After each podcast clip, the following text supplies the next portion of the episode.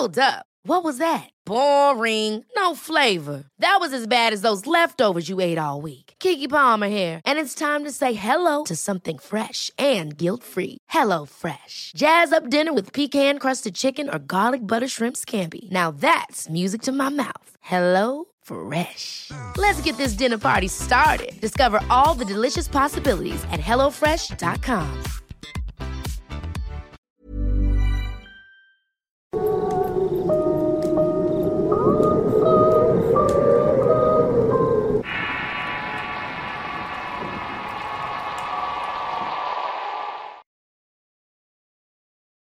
Edu, experiencia compartida por Malo Contreras, escrito y adaptado por Tenebris para relatos de horror.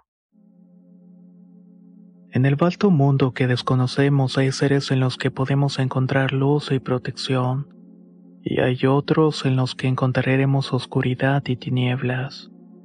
Sin embargo, cada ser necesita su propia fe para manifestarse y conceder favores. O al menos eso es lo que ocurre en la siguiente historia. Hay algo muy curioso en mí y es que no tengo ningún recuerdo de los cinco años hacia abajo. Por más que me esfuerzo, no puedo recordar absolutamente nada de esa etapa de mi niñez. Mi mamá me dice que es por culpa de Edu. A pesar de que sea mi madre quien me cuenta esta historia, siempre que se lo pido todavía me cuesta creer en estas presencias. Y no solamente eso, sino que podemos llegar a tener lazos estrechos con ellos. Mi madre y su linaje son originarios de Puerto Rico, aunque desde que era bebé sus papás se vinieron a vivir a México. Así que ella tiene más arraigadas las costumbres mexicanas.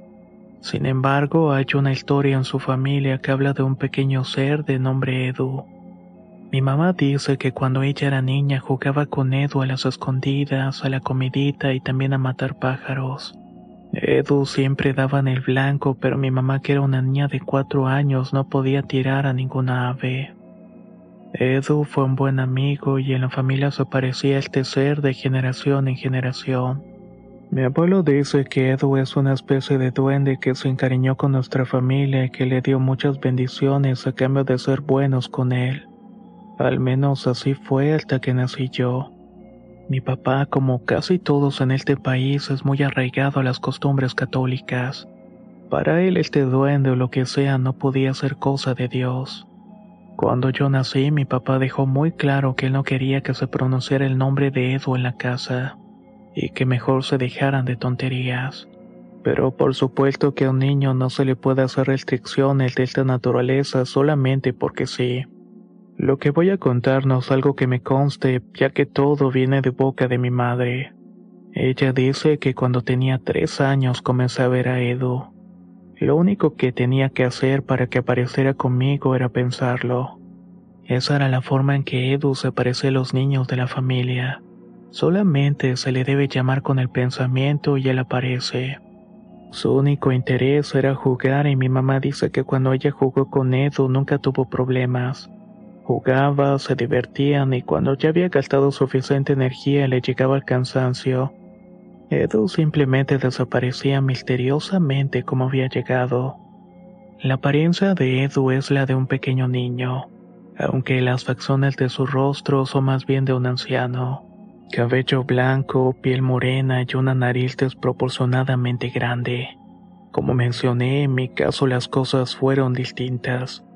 Al principio yo jugaba con el duende como lo hicieron los demás miembros de mi familia. Pero cuando mi papá llegaba y me veía jugando sola me levantaba del suelo donde estuviera. Esto enojaba mucho al duende y mi papá también me contaba la historia de la Virgen y Juan Diego, y cómo se le había aparecido en su manto para convertirse en la patrona de nuestro pueblo mexicano. Entonces yo le contaba a Edu entre palabras cortadas y señas la historia y él le daba mucho coraje, me jalaba el cabello, me golpeaba los brazos y piernas. Cuando mi mamá descubrió mí las marcas, comenzó a preocuparse. Habló con mis abuelos sobre lo que estaba pasando y ellos le contestaron que es muy mala idea mezclar las creencias, ya que sobre todo estos ídolos suelen ser muy celosos. Edu fue el guardián de mi familia por muchas generaciones. Y ahora que mi padre me estaba inculcando otra religión, esto le molestaba mucho. Según mi mamá, yo estaba llamándole con el pensamiento, pero el duende ya no aparecía con la misma frecuencia. Y la gota que derramó el vaso fue una tarde en que estaba jugando con Edu. Yo no puedo recordarlo, pero dice mi mamá que mientras jugábamos el duende me aventó de las escaleras. Rodé tres escalones abajo y ella corrió a recogerme. Mi mamá no podía ver a Edu y en realidad ningún adulto. Esta entidad solamente se dejaba ver por los niños y niñas que él escoge para jugar. Mi mamá lloró por el horror de imaginarse que pudo haber sucedido de no haber estado ella para sostenerme. Terminó maldiciendo al duende y lo corrió de la casa y habló con mi padre sobre lo que había sucedido. También le tuvo que enseñar las marcas que tenía en el cuerpo y los golpes que me había dejado. Mi papá se puso bastante enojado y le advirtió claramente a ella y a mis abuelos que llevaría a un sacerdote para que bendijera la casa. Así lo hizo y además mi abuela paterna junto con otras señoras estuvieron rezando el rosario por un mes completo. Le pedían a Dios que me protegiera de cualquier mal. También se apuraron para hacer los trámites que pedía el padre para que me bautizaran, ya que tenía cinco años y nunca lo habían hecho. El duende dejó de aparecer en la casa y su presencia nos dejó a mí y a mi familia. Lo extraño es que a partir de entonces yo no tengo ningún recuerdo. Mi mamá me ha ayudado a construir algunas de mis vivencias más significativas pero la verdad es que yo no recuerdo nada. Ella dice que Edu me borró los recuerdos para que no tuviera rastro de lo que me decía en confidencia mientras andábamos en los juegos, así que esto nunca lo sabré. En mi familia dicen que estos seres son muy comunes en cualquier parte del mundo, y por lo regular son muy protectores. Eso sí, siempre cuando se les dé su espacio y respeto.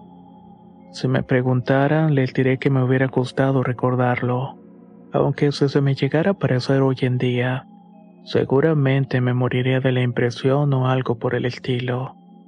Y ustedes, miembros de la comunidad de relatos de horror, ¿les gustaría haber conocido a Edu o algo parecido en su infancia? Déjanos saber tu opinión en los comentarios.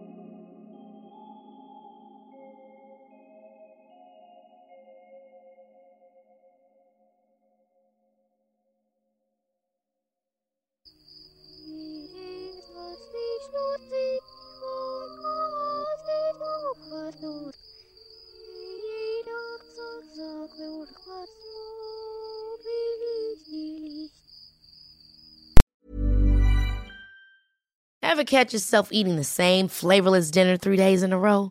Dreaming of something better? Well, HelloFresh is your guilt-free dream come true, baby. It's me, Kiki Palmer. Let's wake up those taste buds with hot, juicy pecan-crusted chicken or garlic butter shrimp scampi. Mm. Hello Fresh. Stop dreaming of all the delicious possibilities and dig in at HelloFresh.com. Let's get this dinner party started.